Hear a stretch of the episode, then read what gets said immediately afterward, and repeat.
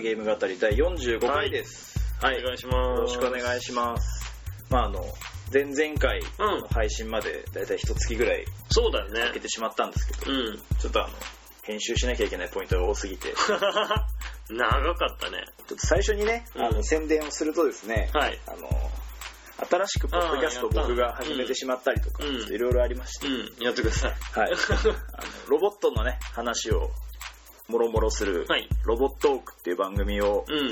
えっ、と、ワークスラジオのワナさんと、グダグダゲームラジオのヤスさんと3人で、はいはい。この間第0回を配信してて、うんで、第1回を先日収録したという感じで、うんお便りメインでね、うん。やってますよ。うん。あの、ロボットの話をするんだけど、うん私がロボットの話をすると、好きなロボットだけを延々語ることになっちゃうんで、うんお便りをいただいてって感じで、はいはい。えっ、と、コーナーが2つあって、えっと、1つが赤といえばシャーのコーナー。なんだよ、それ、どんなこ要は、その、赤っていうロロボットを思い浮かべたら、うんシャーとか、うんイメージがつく、あ色と？るでしょ？そうそう。何かってこと？だからそういう色とか、うん。例えば、あとあ、土地と誰だかっ、たらどうとか。とか、そういう一個のテーマで思いつく、何かロボットみたいのをやってる。送っていただくはいはい。うん。コーナーとかね。あとは燃える、えー、とワンシーンはその好きな作品の好きなシーンを送ってください、わかりやすいね。うん。そうそういうのです、うん。ガクはロボットうん。なんかあなんかありますか？ロボット。まあないから他でやってんだけどさ ロボットね。ロボットって言ったら、あれじゃん。なんですか？なんだよ、バーチャルじゃん。バーチャロンなロボットって言えばバーチャロンってすごい発想ですか？か、なんだったっけ、システムソフトが出してるやつ。違うな。システムソフト？フロムなんとかウェア、ソフトウェア。フロムソフトアーマードコアはいあー、アーマードコア。はいで、ロボット作ったなっていう。ああそうですね、うんフロントミッションそうそうそうそうそう。はいはいあはいとなんだっけ、あの、ロボット作るやつ。なんて言うんだっけ。フロントミッションじゃなくて、うん自分で作る。アーマードコアじゃなくてアーマードコアだ、そうそう。さっき言ったそれ言ったね。もうダメだ。うんそうそう、アーマードコアやつ。はいはいうんまあね、そういう、まあな、何かしら、うん俺ら世代ぐらいまでか、うんその、みんなお、その男の子とかロボットとか見てくるわけじゃないですか。そうだねなんまあ、何？マシンへで渡るとかさ、ちっちゃい頃渡るね。ね、うん。グランゾートとかさ、うん。見たりとかさ、うんするわけじゃないですか。うんまあ、あとガンダムとか。私はシードディスティニーがあるじゃん。まあ、シードはね、ちょシードはっとベタすぎるから。シードがある。うん、シードはだって、どっちかというと、キャラだよ。確かに。うん。あんまガンダム関係ない。そう、悟っちゃってる感じしかな僕には守りたい世界があるから、い。ぐらいじゃん。パーンそうそう割れる。種がもう割れる前から目がいっちゃってるからね。キラー、キラーヤマト。虚無感に襲われてる。確かに。もう全てを達観したよね、うん、キラーヤマト肉だね。ちょっとやる気のある。戦う師匠的に言うと肉だよね。やる気のある肉だ。うん。やる気はあるね。そう世界を何とかしそうなきゃしようとみたいな思うでしょ。肉はもうね、何にもないですそうからね。。どうでもいいよ。生きるだけですそうそう生きることすら。あんまりどうでもいいですから。うんそうそうなるほど。はいまあそんなね、ロボットの番組をうん始めたりとか、うんあとはあの、ゆけ勇者っていうその iPhone とか、えっと iPod とかでやるアプリがあるんですけどうんうんうん、それの番組、待って勇者っていう番組を。待って勇者になうんる。うん。要はそのね、ゆけ勇者のややっていく中で、うん。その、うんダンジョンに、うんこの5階に行きなさいっていうふうに言ったら、うん5階に行くわけよ、そいつは。何をしても。うん。死ななければ、うん。力尽きなければ5階に行こうとする。うんだから、4階で階段を登るときにヒットポイントが2しかない。のに5回に行っちゃ行っちゃうわけ。んその時に、やってるプレイヤー、ログを見てるプレイヤーからすると、待て待てよ言えるの帰ってこいよって言えない。そ 行っちゃうから。れで死んじゃうんですよ。力尽きちゃう。うん。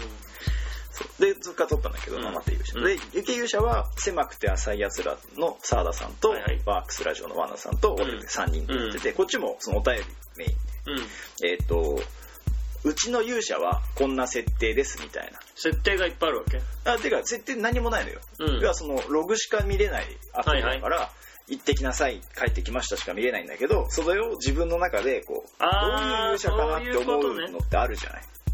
自分の中でキャラメイクして。そうそうそう、はいはい。設定をうん。思いついたら送ってくださいっていうのとか。あとはそのログの中で面白いそういうログがみあったりしたら送ってね、要はそのなんか回復の泉があるんだけど、はいはい。回復の泉にしか行かないやつとか。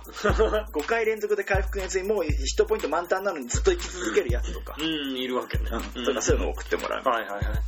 とかそういうね、番組をやってますという感じですよ。はい。はい。はい。そう、そんな感じです。楽しそうだよね。はい。ありがとうございます。うん。いう感じで。最初に告知をちょっとさせていただきました。はい。はい。え、額はなんかないの？なんもないね。なんもない。わかりました。じゃあ今日第45回なんですけど、はいはい。何の話をするかっていうところで。そうだね。まああの、最近のゲームの話をうんいたしね。そう、ちょっとあいたちょっとね。うん。前回はあのサムライドの話とかしてますから、ちょっと前なので、はいはいそうですねそれ以降の話をね、しましょうかはい。というところですね。はいはい。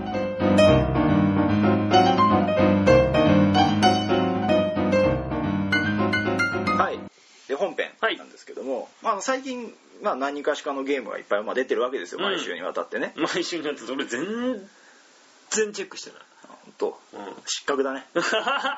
失格だよ。なんかいろいろあったでしょ何が？わかんないけど。特に何もないけどチェックしてないんでしょ。ネットに繋がんなくなっちゃあ、まあ。PSN が繋がらないのはね、まああなんかりますよね。やる気がしない。だって、入るとなんか、接続できませんでした。あまあね、出てくるからね。えー、さよなら。ウイニングイレブンやっててもね、ネットワークで対戦でできな。きないいじゃん。ね。どうすればいいの？いや、まあ待つしかないですよね。ソニーさんの対応が終わるのを待つしかないです。頑張ってください。はい。はい。ソニーさん頑張ってください。はい。まああの、クレジットカードの情報がどうたらこうたらとかね、ね。話も出てますけどね。ちょっとびっくり。はい、まあもう僕らはどうしようがないので、ね。まあ状況を見守るしかないんですけど、うん。ただ今頃そのソニーのネットワークの会社は必死でやってますよ。でしょうね。相当必死ですよ。もうその気持ちを考えただけで吐き気がするぐらい すごい緊張感の中で多分、寝ずに頑張ってるでし。ょ。やってるでしょうね、うんうん。一日でも早くね復旧させないと、なんか叩かれてたもんね。うん。まあ叩かれるよね、うん別にソニーが、まあ、ソニー悪いんだけど脆弱性があったのはさ。まあでもね、しょうがないね。うん。寝られちゃったから。そうね。だね。まあでもそれで別に XBOX に人が流れたからって XBOX の勝利だとか言うのはちょっと違うと思うけどうん。ね、まあゲームハードの話はちょっとまた改めてうん。したいなとは思ってるんですけど。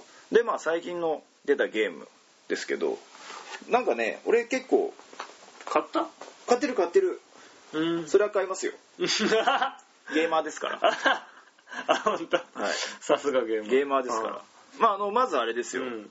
先日あの皆さん期待のうん。エルシ超ャ大型いや？ジャンの。それはまた後だねはい。超大型作品があ、本当にそんな。出ておりましたね俺の中じゃエルシャダイなんだけど。え？エルシャダイよりもみんなが待つ作品があったじゃないですかええオトメディウスエクセレントですよ。待ってんのそれ。待ってたでしょみんな。オトメディウスを。うん。オトメディウスですよ。あのグラディウスのね、うん。流れを引き継ぐね。あの女の子が戦闘機に乗ってねまたがってるやつ。そうそうそうまたがってるやつですね。うん。オトメディウスね、うん。てかねあのオトメディウスが出るちょっと前から、うん。俺の中で突然のシューティング熱が発生し、うーん、シューティングなんてやってなかったじゃん。やってなかったんだけあど、そうそう。でなんか iPhone で、うん。あの震災後に。その安くなってたゲームが一時期。はいはい。そのなんかその買うとそれが寄付になるアプリが。そうそう、うん。あったんで、うん。その時にそのえっ、とねドドンパチとかあー、ドドンパチ。あとエスプガルーダっていうのがあって、うん。ドドンパチは俺無理だと思ってたからあれはちょっと弾がすごすぎるやつそうそうそう、うん。でそのエスプガルーダっていうのを買って、ななゲーセンでちょっとやってたのよ。だからそれをちょっと買ってみて、うん。やってみたら、うん。まああの弾避けるうん。のって楽しいんだよ。あー、楽しくなってくる。楽しくなってくるんだけど。操作性は大丈夫なの？そうですねいいよ結構。iPhone で。うん iPhone で。要はタッチしながら避ける。で打ってるのは打ちっぱなしだから基本的にずっと弾は。なのでえっとまあそれでちょっとシューティング熱が高まってた中でオトメディウスが出てくれたので 買って やってるんですよ。楽しんでる。これ何？ハードは何なの？XBOX ?Xbox オンリーオンリうーん、そうなんだ。そう。買えね。ーであのーなんて言うんだろうなまあ普通の横スクロールうん。で、うん。んまあ、特に何のひねりもないシンプルグラディウスなんでしょそうグラディウス、うんでただ今回あのーまああのスペシャルゲストうん。として藤崎しおり様がへえさすがコナミだね、はいコナミ様からですね、うん。藤崎しおり様が。藤崎しおり様が。藤崎しおり様がゲストで出演されてですまた会いちゃってるわけ。はい、あの乗ってるマシンがね、うん。あのちょっとなんか他の作品で裏ボスだったやつとかをの乗ってきてですね。へえまあ、優遇されてるわけですけども、まあ、あのそんなのを殲滅しながらですね。ボッコボコにしながらですね。ボコボコにできないでしょ？ボコボコにできるよ。で何？味方と戦うの？あまあ、一機でも普通に戦うし、うん。あのオンライン協力プレイがあるので、うんうんうんオンラインで誰かと一緒にやったりとかもするし。あ藤崎しおりがない敵で出てくる敵敵。ああはいはい、はい、ボス。中ボス。へえ中ボスレベルなのしかも。そうそそう。うなんかね最後のボスは全然違ううーん。子なんですけど、でもやっぱ藤崎しおりなんだね。まああのあのコナミのボスといえば藤崎しおりですよ、あの存在はでかいんだときめきメモリアルでその幾多のプレイヤーたちを奈落の底に突き落とした そんなにむずくないでしょでも。一緒に歩かないで噂が立つと困るからって言われるっていうあのみんな心に傷を負ったあのセリフ一回はね。うん。最初はね。え？っていう。え？マジで？そんなに俺とそう。歩きたくない。ちょっとショックすぎるあのコメントからね始まった。絶対友達いないよね、まあ髪の毛ピンクだしねあいつ、うん。実はねちょっとちょっとおかしいですよ。おかしいよね。おかしいですで、えっと乙女デュースが出たのが、うん。すいませんちょっと今ですねえっ、と発売リストみたいなやつを見てるんですけど。乙女デュース。乙女あれだよ。デュース4月21日って書いてあるよ。あ本当ですか、うん。俺の方が早い。4月21日。そうですね4月21日乙女デュース。でまあやってて。でえっとアイテムをうん。武器をゲットしてそれでパワーアップしてとかっていうのをやるんで、まあ単純な横スクロールシューティングですよ。何何それ、うん。あのショップで買ったりするってこと？あショップじゃそのなくて。面だけで取っていくから、うん。だから本当にグラディウスなんだよそうそうそう。で相手を倒すと、うん。その選択できる武装が増えていく感じ。でそれは蓄積されるから。はいはいはいはいはいだからえっ、とねん何キャラクターかいるんだけど自分が使えるそのやつがいるんだけどでそれぞれ特色がまあいくつかあるんだけどその中で装備できる武器とかが増えていくからうんうんうん。例えば貫通系のビームだったりあとはリングレーザーみたいなバリアみたいなやつだったりあとはそのミサイル誘導ミサイルだったりとかっていうのを装備してパワーアップしながら戦っていくみたいな、うん。まあ、でまあグラディウスみたいなやつなんであのファンネルみたいなのが周りにこう作られてああつくよね、うん、ああいうのもある、うん。でファンネルが自分の後ろを追ってくるタイプなのか周りにこの位置にあ必必ず配置されるとかっていうのなのか、ボタンを押したらそこに配置がストップするやつなのかとかあいうのがいろいろあるんで。進化してるわけね。そうそうそう。オプションがね。オプションが。う。ん。そうそれで結構ねやってましたね、うん。乙女ユースエクセレント。まああの結構パッケージの絵とか要はあの、うん。まあ女の子がね載ってるちょっとあの、うん。絵ですから、うん。絵ですから。吉崎さんの絵ですね。絵ですからあの吉崎さんの絵ですね。吉崎さんね2回言いましたけど。吉崎さんって誰？ケロロ軍曹の、ああケロロ的な絵だね、はい。吉崎さんの絵なんですけど。あまあであの絵に騙されて、うん。こうちょっとねぬるいシューティングだと思うとちょっとぬるくはない。ぬるくはない。普通のシューティングなのうでしおり出てきちゃうのしおりでできちゃうけどしおりそれなりに強い。初めてプレイするとしおり結構強いんでね、まあ武器が強くなったらもう雑魚なんですけど。ああはあそういうこと。そうそうそなそれはね周回を重ねるごとにうん引き継ぎなの？それも。うそう要はレベルとか武器とか引き継がれるから。へえじゃあだんだん強くなっていくそうそうそうそう。そうなんです。で、えー、とそんな乙女デュースもありましたし、あとはそのちょっと前にですね「ホームフロント」っていう FPS のゲームですね。FPS か。はいこれは出てましたね、あえっ、とそのアメリカ合衆国が朝鮮連合に支配されたっていうとんでもないセリフはすごいねそれどこが出してんの、いなんかねすごいですよね。やるね。やりますね。そんなのやっちゃうの、ん。まあ実質不可能だけどうん。面白いね、そうそう。でその中で戦うんですけどまああの、中のゲーム性としてはバトルフィールドみたいな感じで、うん。ちょっとこうん。うすぐ戦車乗って戦ったりとか、うん。あのラジコン兵器使ったりとかしながら戦うような感じで、まあ、あのライトな FPS まあライトでもないけど FPS としては分かりやすい。本当だ。でもすごい32人参加できる。あそうそうそう。オンラインはね。うん。すごいね。でそれオンラインで今ねやってますけれど結構ねだからあの俺 FPS 下手くそなんだけど、うん。下手くそなりに突っ込んでっても面白いというか、うーん。うん感じなのであのちょっと興味がある人はですねホームフロントそろそろ安くなると思うので、はい、おすすめです。でまあ結構オンラインがでも充実してるゲームではある。あのうん。えっ、とねオンラインじゃなくてオフでやっても結構ストーリーが面白いらしくて、うん、評価は高いんですけど、まあまあやでもやっぱりオン,、オンラインがやっぱり。そうそうそう。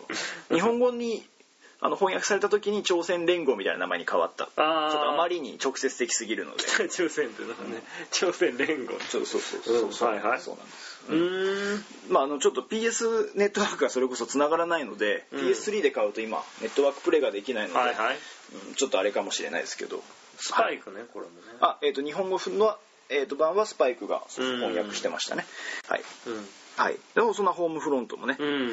ありましたけども。ででですよ。うんで。何？エルシャダイ。まだですね。まだ早いですね。エルシャダイしか頭にない。だってその間もいっぱい出てるわけですよ。ゲームなんて。買ってんのいろいろ。買ってますね。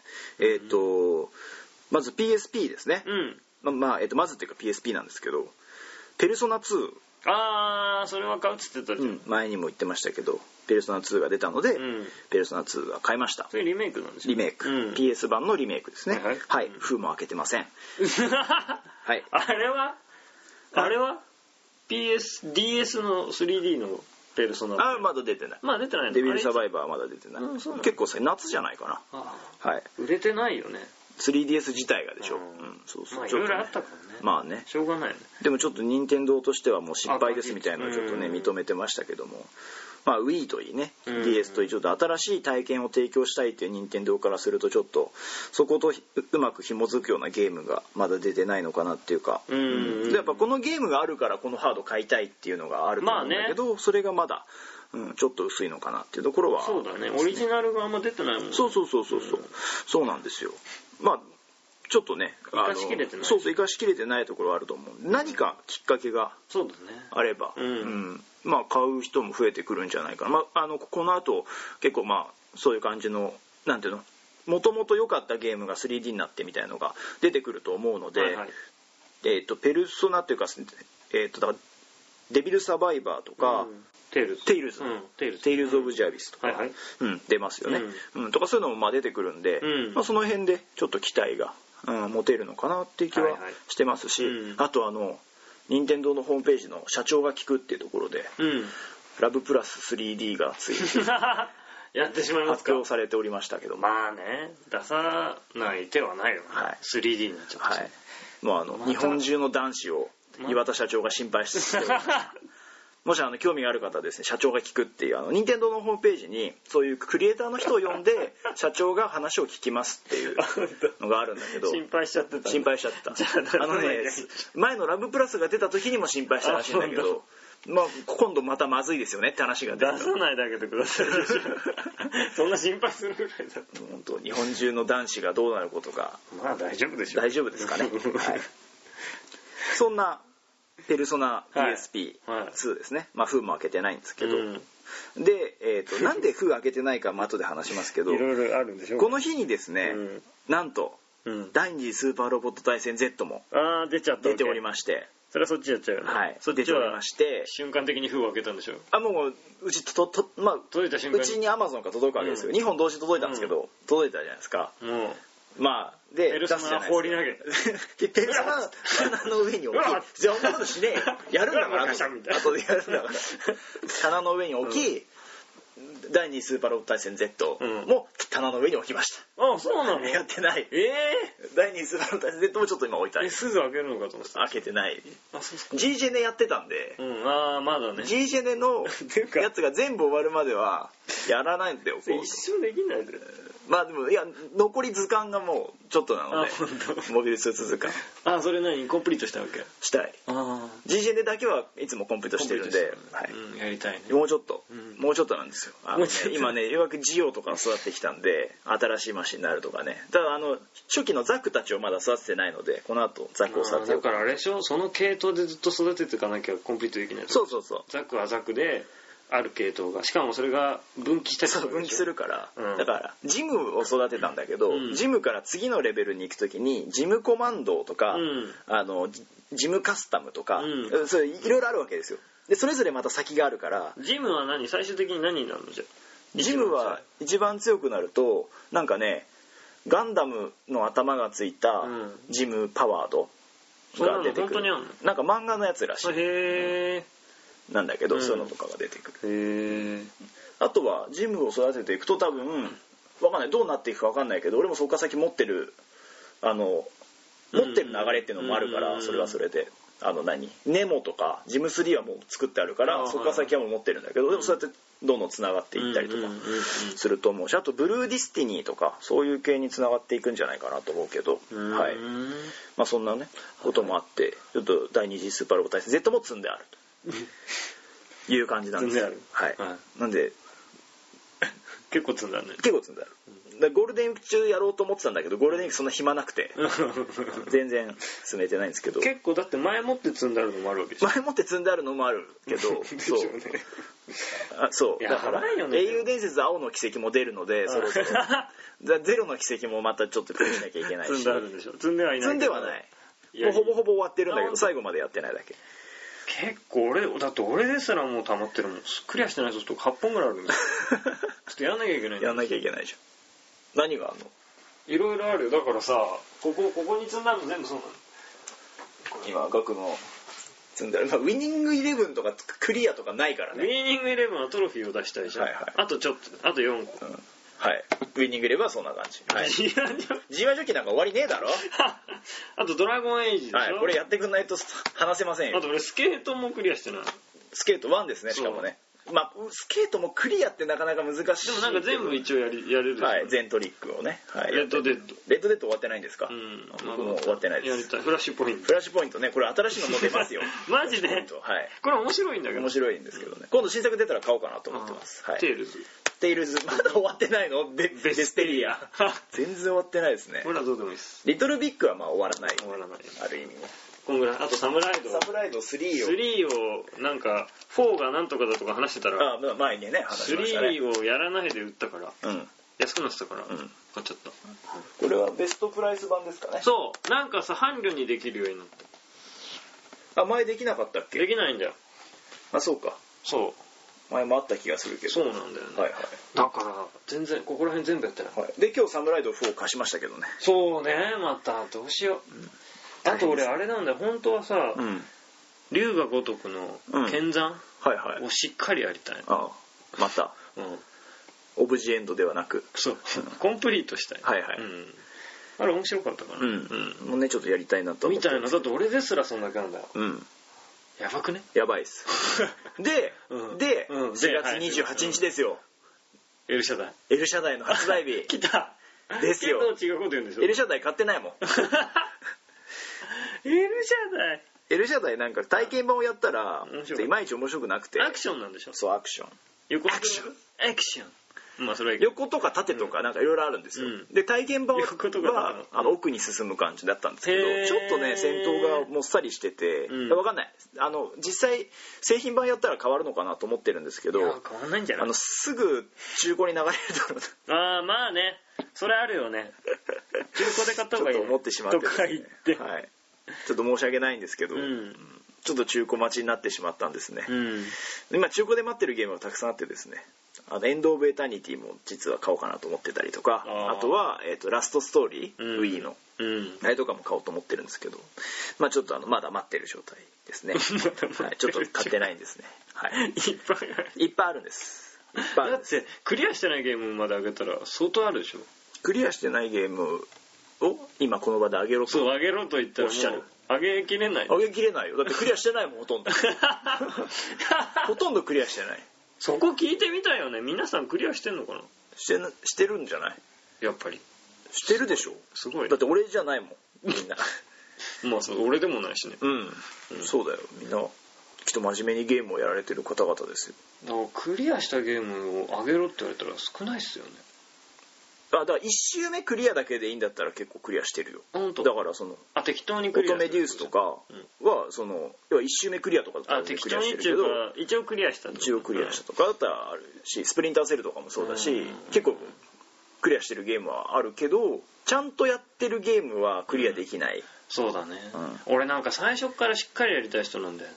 ああなるほどね。わかる？はいはいだからまあとにかくストーリーだけ楽しんでとかじゃなくて最初からなんか全部集めたいしみたいな、はいはいそうするとめっちゃ時間かかるの。まあそうね。ドラゴンエイジは俺そのパターンで時間かかってるマスエフェクトとかもそうだけど。そうだね。そうそう。う、ん。なんか次のターゲット夏休みかなと思ってますけど、夏はね。夏休みちょっとがっつり。やりきらないとね。もう無理ですね。一生溜まってくない。一生楽しみ多分終わらないうちに老後です。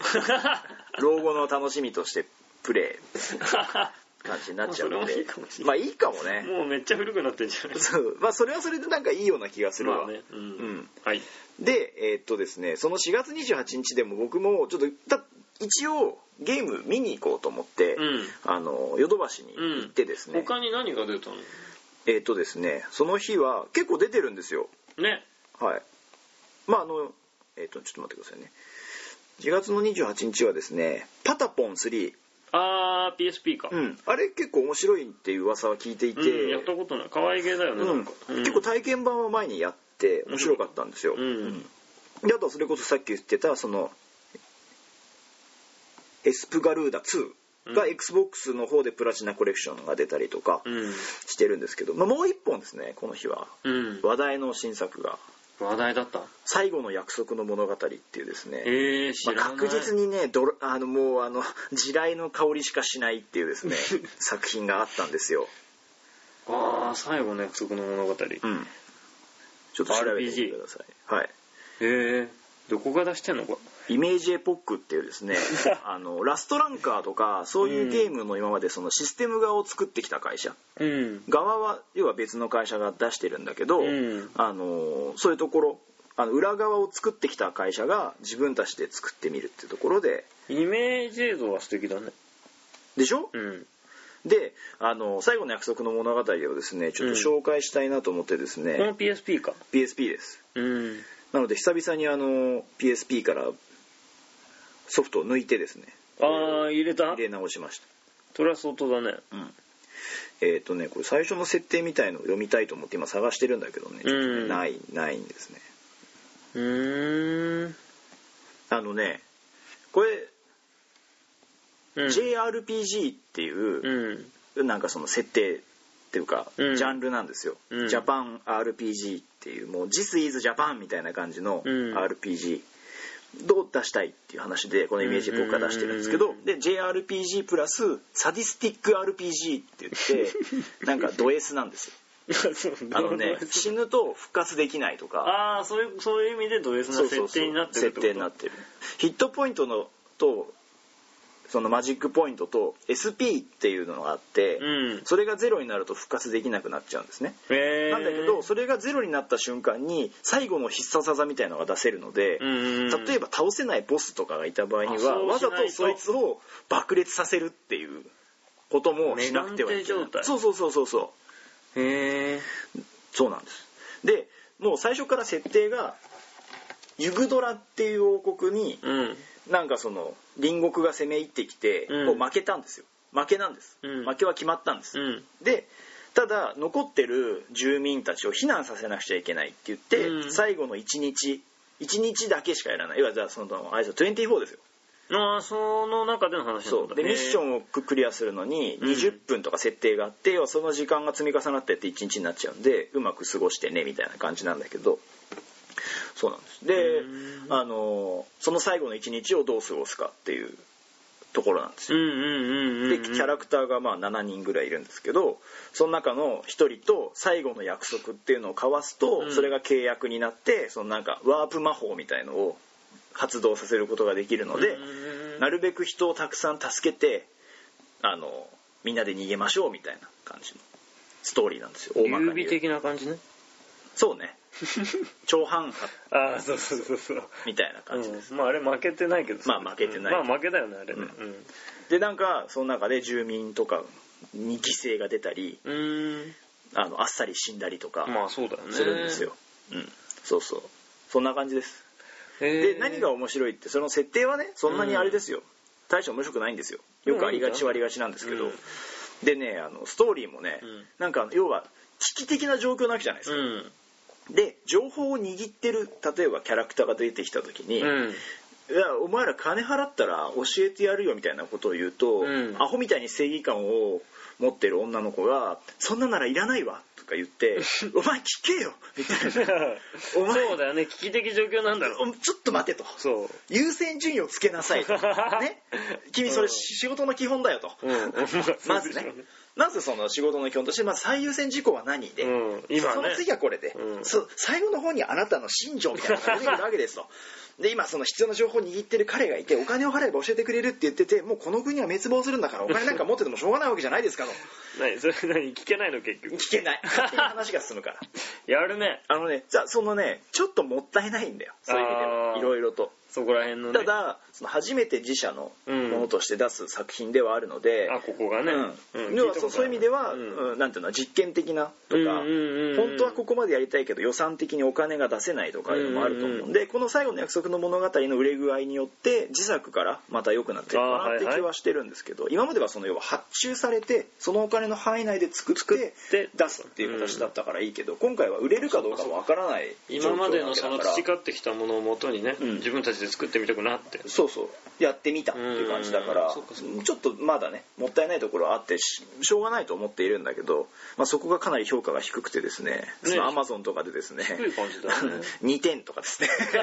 そういう感じなんですけど。うん低い感じでついいいいとかついてるそうあのね、まあ要はすごく簡単に言ってしまえば、うん。とてもシンプルな、うんウィザードリーみたいなうん。RPG なわけですよ。だから目新しさは特にない。そのロストしちゃうっていうぐらいなので、はいはいそんなにないので。戦闘もそこまでやって全然？新しいものはない。全然？全然普通。そんな3回も言ったねうん、うん。ちょっと俺のカバンを取ってもらっていいですか？今入ってるんで。はいはい。そうそう。はい。うーんそうなのまあでもこういう新しいなんかさその RPG を開拓しようっていうようなそうそうそう。業者が出てくるのは素晴らしいこと思うよ、うん、だしそれってさ自分たちの技術力を売ることにもなるわけだから,、だから要はそのストーリーもったいないよねって思われるんだったらストーリー作る会社がいればいいわけでしょ、で例えばえっとですねちょっと戦闘シーンには行きますね、うんあの今ちょっと額に見せながらやってるんですけど、うん。えっとまあものとしてはでも絵はまあとてもシンプルな、綺麗じゃん。うん、絵が綺麗だねキャラ絵がそうそうそう、うん。まあ今さ最近ありがちなうん。うん、感じですけれども。はいはい。でねえーっとねちょっとなかなかねこれねそうい移動とかがめんどくさいんだよ。これ何？ワープポイントあるんだけど。あだからあれなの？1日だからそうそう時間とか何人助けましたよっていうのが出てるんだけ9時50分だって。ど、うん、もうもうすぐ終わりなんです。今もうこうん。れ終盤なんですけど。うん。でねあの戦闘システムで面白いのは、うん。相手のモンスター敵がうん。誰を狙ってるかっていうのが分かるわけよ、うん。それをコントロールするためのそういうスキルとかがついてる。うーん。そこら辺でちょっと戦略が。そうそうそう、うん要はその弱いキャラに向いてたら自分の方に自分っていうかその防御が強いやつの方に向けたりとかするというところで、えっとね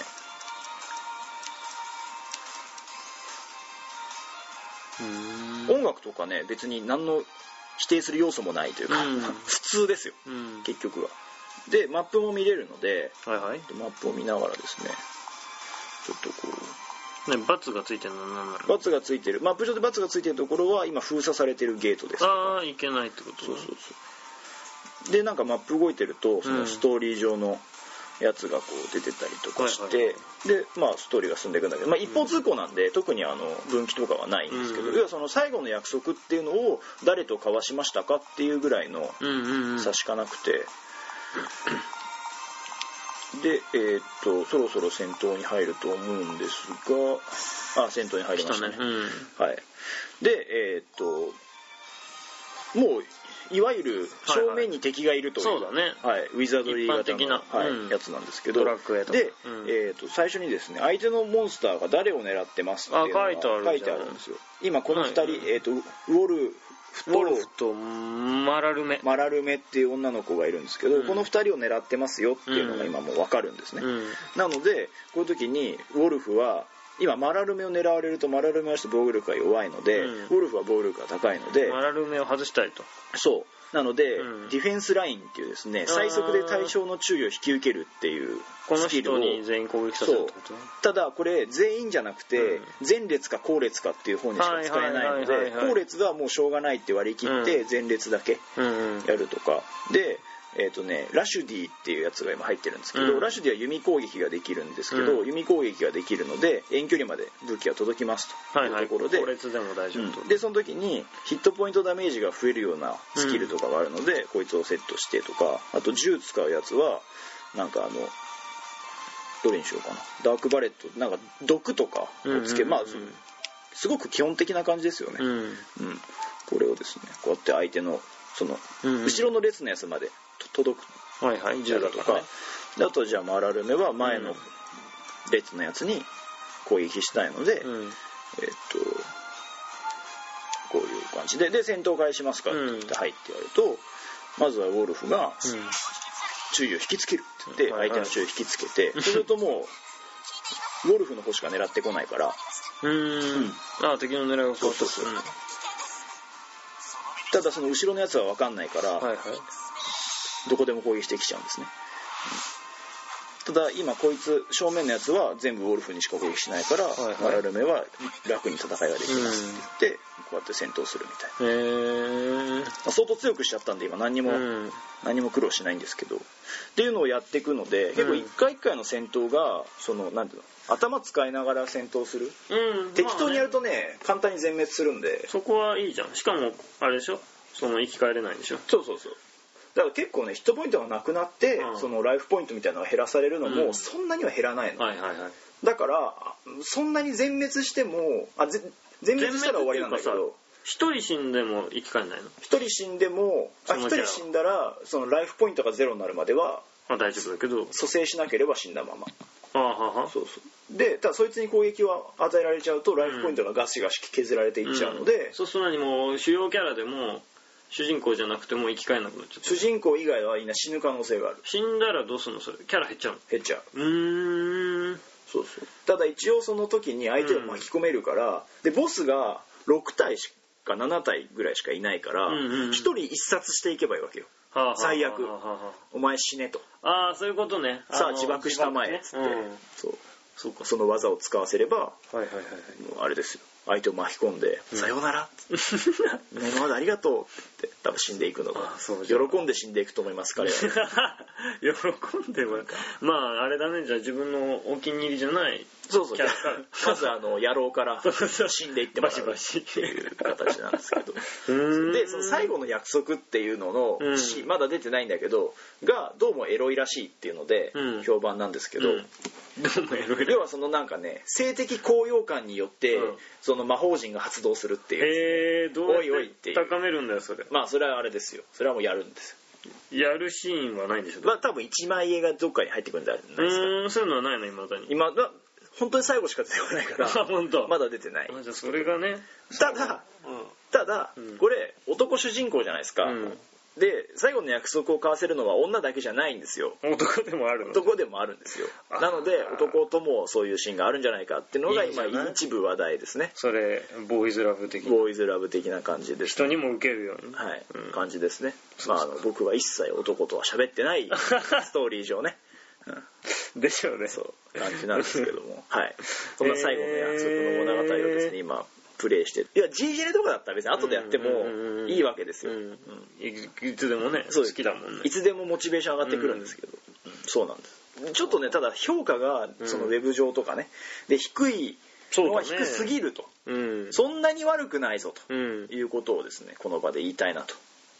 うん。分かった。そんなに悪くないですよ、うん。悪いですけど テンポは良くないしストーリーも一本上司だし何のひねりもないスキルとかだし、うん。っていうのはあるんだけどその中でも頑張ってるというか、うん。うん悪くはない、まあそれ言ったらあのだって英雄伝説とかさうん空の奇跡とかだって別に対してねそんなひねってるわけじゃなくて、まああれの場合ストーリーとかそうそうそう、ん。なのでまあそうだね。まあでも今後につながればいいんじゃない？そうそうそう、うん。結構ねイメージエポックって会社がこうん。ここの作品を持って打って出たいっていうところがそうだね。ん見えるので、まあ、うん。別に、うん悪くはないと思いますよと。いうところで、最後の約束の物語をはいはい。紹介いたしました、うん。はい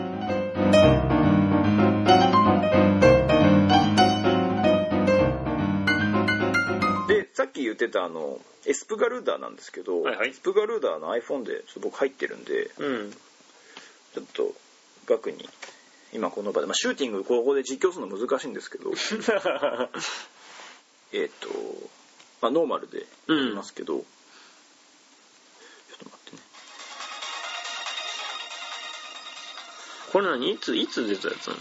結構前だよ、エスポカルダうん、出たのは、これも何キャラがいるんだ。うん、あのどういう要は正面に強いとあかはなんとかモードに入った時に強いとか、うんうん。そういうのがあるんですけど。でこれストーリーがあるシューティングなので、うーんで今これノーマルでちょっと始めましたけど。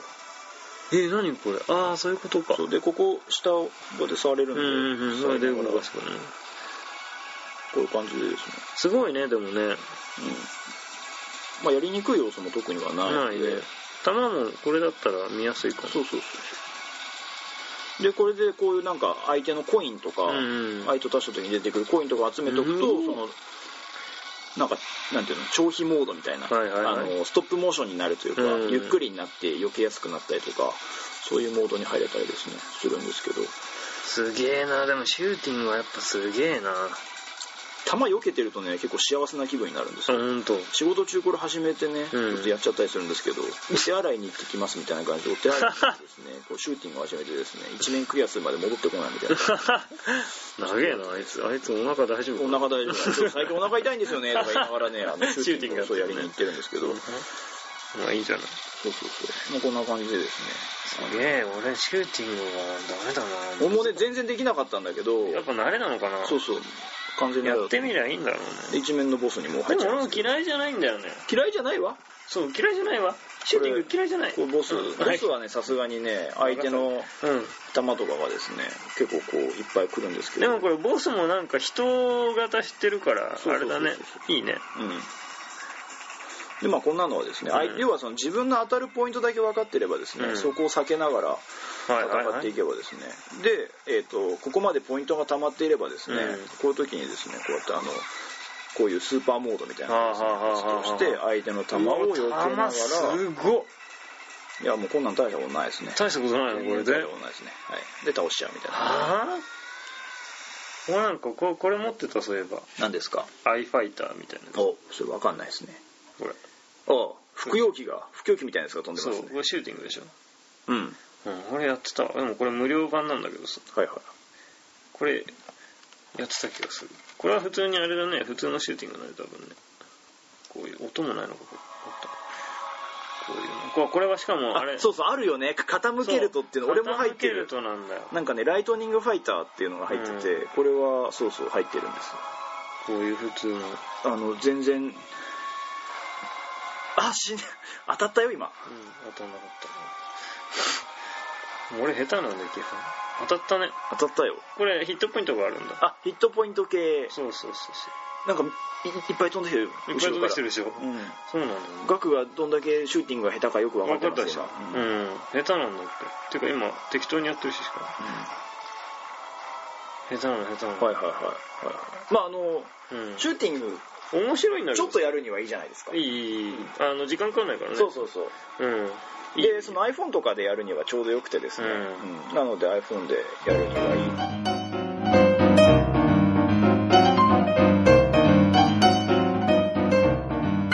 俺全然話変わっちゃった。あどうぞ。本当ごめんなさいね。いえ。ゲームなのにどうぞ。あのさ、はい。目白牧場がさ、はいはいはい。解散しちゃってさ、はいそうですね。だああいうのもあってね。天皇賞がある。あ今のはあの競馬の話にいきなり競馬の話なんですけどそう。メジロマックイーンとかそう。メジロパーマーとかを出していたうん。メジロ商事の持ってるメジロ牧場ですね,、そうですね。が一応解散ということでただ借金がないうちに解散したいというところで、うん。でもやっぱ経営なんでしょう、そうそう。まあ特に最近メジロが勝ってないっていうのもありますよね。そうなんだよね。なんかダーリング以来多分勝ってないですね G1 はね。じっくり育てるようなさ競馬じゃないじゃん最近、なんか天皇賞だけ狙ってとか。うん。いうわけにもいかないからね。そうだからさそういうなんか大昔から頑張ってきた昔の一時代を支えてきたメーカーとかさ、うん。そのさ。そうねあのだからそうシューティングをね、うん。その買った時に、うん。昔俺がシューティングやってた頃のゲームたちをやりたくて本当は、はで探したんですよ、うん。最強っていうところがあったんですけどうん。最強のシューティングが好きだったので、うん。最強って今ないのかなと思ったら特にゲーム出してなかったはいりとか、はいはいうん、でシューティング自体は例えばそのダライアスとかうん。みたいなのも今でも出てるし、まあ、さっきのドドンパシとかね、うん。出てたし虫姫様とか結構出てるんだけど昔ながらのメーカーさんが出してるようなシューティングってだんだんやっぱ減ってきてたりとうん。かただまあそこのスタッフたちが吸収されて他で作った作品だったりもするんだけど、うん。ただまあちょっとそういうのでね残念なところとシかは。ューティングね。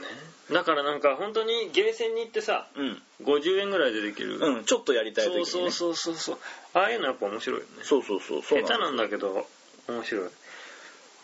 そうそう最強はねえっ、とね彩りですね要は「祭」っていう字はああはいはいではいはい。今日は京都の京ですね、はいはいはいはい。ちょっと今最強を調それシべューティング会社っぽいね。シューティング作ってる会社っぽいね。そうなんですよ。最強はねえっとねストライカー1945とかを出してたのは最強じゃなかったかな確か。うんうんうん。聞いたことある。うん。フライングパンケーキとかですねそういうの。えーっと主な作品をですね最強見ますけどそうあのストライカーズ1945シリーズですね、うん。が俺すごい好きで、うん。ストライカーズ1945だけはうまいみたいな。自分で自信があったんですよ。そうそう。すごい相手のこう弾幕とかを見ても、うん。いけるって思いながら。で避け切った時に俺ニュータイプなんじゃないかって疑う もしかして俺ニュータイプ。あ自分でね。Google 検索で俺の名前を打ったらもしかしてニュータイプって出るんじゃないかっていう ぐらいのですね。でも絶対思ってるよねみんな。思ってると思うよ。ドドンパチで避け切ってる人とか見るとニュータイプニュータイプだと思うもん、ん。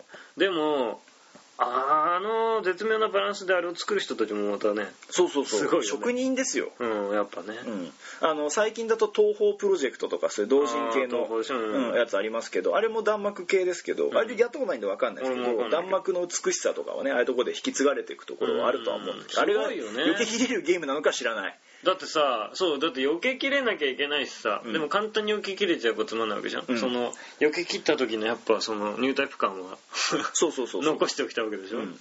すごいよね、そうそうなんですよ、うん。だからそうそういうシューティングの喜びとかっていうのがあるんだけどただその反面やっぱハードルが上がってるのは事実だから。でしょうねだから昔だとツインビーとかあったわけじゃん。ああいうのは入りやすいよだしそのグラディウスとかみたいうんなシンプルな要はシューティングとか、はいはい R タイプとかさ、うん。あったから、うん。そういうので学んだ人たちが難しくなったゲームをやるのはいいけどやっぱり難しいゲームから始まっちゃうのはね前もちょっと話をしたけど、ね。ちょっと入り口が狭くなっちゃうのはあるよね、それにしちゃ乙女デュースいいんじゃない？あそうそう乙女デュースいいんですよ。なんか初めてやるにはいい。あの絵もポップだし、うん。難易度も下げれるから、なんかねでもまあそうそうなりがちだよね。格闘とゲームとか。そうそうそうそう。だからその今 iPhone の「ストリートファイター4」やってるんだけどうーんそれも、うん、そう、ストリートファイター4の iPhone のやつは、うん。えっ、とね、必殺技ゲージが溜まってたら、うん。あの、そのイージー必殺技モードみたいなのが押せば出る。そう、押せば出る。それもいいよね。とかね。そういうの別にだからその、なんていうの、ぬるいかもしれない、うんうんうん。ぬるいかもしれないけど、そういうところかからら入れる。とできない人もいるからねそうなんです。ストリートファイター4。うんうんそうそう。あ、これちょっとやると長いので、やりませんけど、うんうんはい。そうですね。なので、まあその、シューティングもね、うん敷居を下げるゲームが出てきてほしいなって意味では、乙女デュースとかいいと思うしいいかもねで、横スクロールは乙女デュースがあるから、縦スクロールだったら、じゃあもう一回ツインビーをね、作るとか。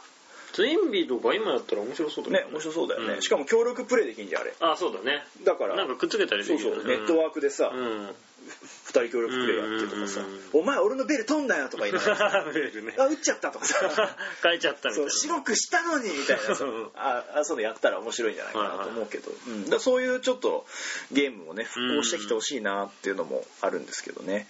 そうそうそうそなんですだね。だからそうだ。そのなんか潰れていく中でさ、うん。出てきたっていうのはさっきの最後の。あそうそうイメージエポックね。そうそう、ん。素晴らしいよね。開発会社の人たちがそのうん。自分たちで作ってみたいっていうのは多分あると思う、うん思いがね、うん。でもお金がなかったりとかそうそうそう。でなかなかできなかったりでしょ、だからそれまで下積みというか下請けで仕事をしてきてお金をちょっとずつ蓄積して自分たちでゲームを出したいうん。出してみる。そうだね。で多分それって失敗したとしてもそのなんていうの社内の技術の向上には確実につながっているはずだし逆に自分たちがやったことがあるおかげで他から仕事が来た時に逆提案ができるような会社になれると、なるよね。うんうんさらにその中でブランド価値が上がっていくから、もう自分たちではもしかしたら出せないかもしれないけどいいんじゃん。下請けとしてその経験が生きるよね。絶対生きると思うんだよ、うん。だからそうちょっと全然またゲームと関係ないけど仕事の話でさ、うん。最近ほら新入社員の皆さんが多分ああいっ入られてぱいいらっしゃるね、うんいらっしゃるところだと思うんですけど、うん。最初のうちってほら例えば、まあ、そんなこと今あるかどうかわかんないけどコピー取ってこいと。うん。とりあえずこれ10部印刷してきてってうん。言われうんても、うん。それをちゃんとやることが大事で、うん。そね。こから学べることは多分すごくある、うん。あると思うよ。お客さんへのこういうふうな資料を出すんだからうん。気を使って、ここは例えばあの変な線が入っていたら、うん。線を消すようにコピーしたりとか、うんね。うん。あとはそのなんていうの一手間減らすために折りたたみ機能がついてるんだったら、もう畳んだ状態で印刷されるようにやってみるとか、うん。そうすると工数が減るわけだしと。か、まあ、その辺のもね、うん。あるんで。そういう下請けの会社とかもねその自分たちがやってきた技術を使って新しいものを作ってみてその蓄積でまた新しい何か他の仕事に役立てる。やると、うん。ゲーム業界がねまた盛り上がるんじゃないかなと。ねいうとこですよ、うん。なんで俺すげえいいこと言ってんだろう。俺たちえいいこと言ってるな。いいこと言ったね。いいこと言ってるな。うん。うんまた何回も言ったね。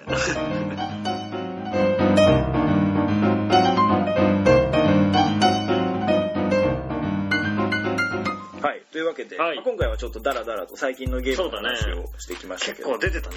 うんそして結構出てる。結構買ったね。結構買ってるんですようん。であのそう PSN 今止まってますけどムーンダイバーっていうですね、はいはい。ストライダー飛竜っていうゲームを作ったうん。人が作ってる、まあ本当ストライダー飛竜ストライダー飛竜ってあケリーのやつ？蹴りのやつ？なんか扇風客みたいなことするやつ。違うそれダブルドラゴンとかじゃないであすか。それは違うの？あでもまあそういう系はそういう系ですあの横スクロールのなんかあなんか出るやつでしょ？パンチするとビョーって。パンチすると出たりそれベラボーマンじゃないですか。わかんない。ですけど。要はそのストライダー飛竜ってうん。忍者忍者なの？ストライダー飛竜は、うん。へえそうなんです。まあゲームセンターとかにまあもうもう見ないけど龍前は。剣伝的なやつ。あそう龍剣伝的な感じで思ってもらえるといいと思う、うんはいはい。忍者龍剣伝的な感じですね、うんうん。で、えーそれをこうまあオンラインで協力プレイができるような感じで、うん。ストライダーヒルを作った人が作ったあムーンダやつがあってでそのなんて言うんだろう必殺技みたいなのがあったりとか、うん。4人揃ってると使える技とか、要は何？ミナデイン的な？あはは。みんなで。ミナデイン的な。技とか結構あったりするんですけど、うん。うん俺いまだにあれが大好きなんだけど。ER カンフあやるカンフー、うん。あだそういうシンプルだよ。お同じようなああいうのいいね。うん。うん、ER カンフーもねなんかオンラインとかでやりたいじゃあじゃあって。そうそう。まあそうです。あちゃあちゃいます。確かにいますね。いるでしょ。はい。うん。す。いませんはい。まあそんな感じで、うん。はい。今回はもうこの辺ですか。はい。はい。もう話すことがない。膨らまないからあです。言っちゃったね。うん。はい、はい。はい。じゃあえっ、とよもやまゲーム語りでは皆様からのお便りをお待ちしております。お待ちしております。えっ、とですねそういえばはい。忘れていたんですがお便りを、もらったの？お便りいただきました。あ本当？はい。えっ、とですねちょっと待ってくださいね。ありがとうございます。コメントとお便りをいただきました、ね、はい先日あの前回前々回か、うん。ちょっと紹介したイエスカープさん、はいはいはい。あのドラゴンエイジをうんうんうん買われましたという方のお話をしたんですけど、うん。でそのイエスカープさんからですね、えーと感想が？コメントをおありがとうございまいすただきまして、はい。ちょっと待ってくださいね。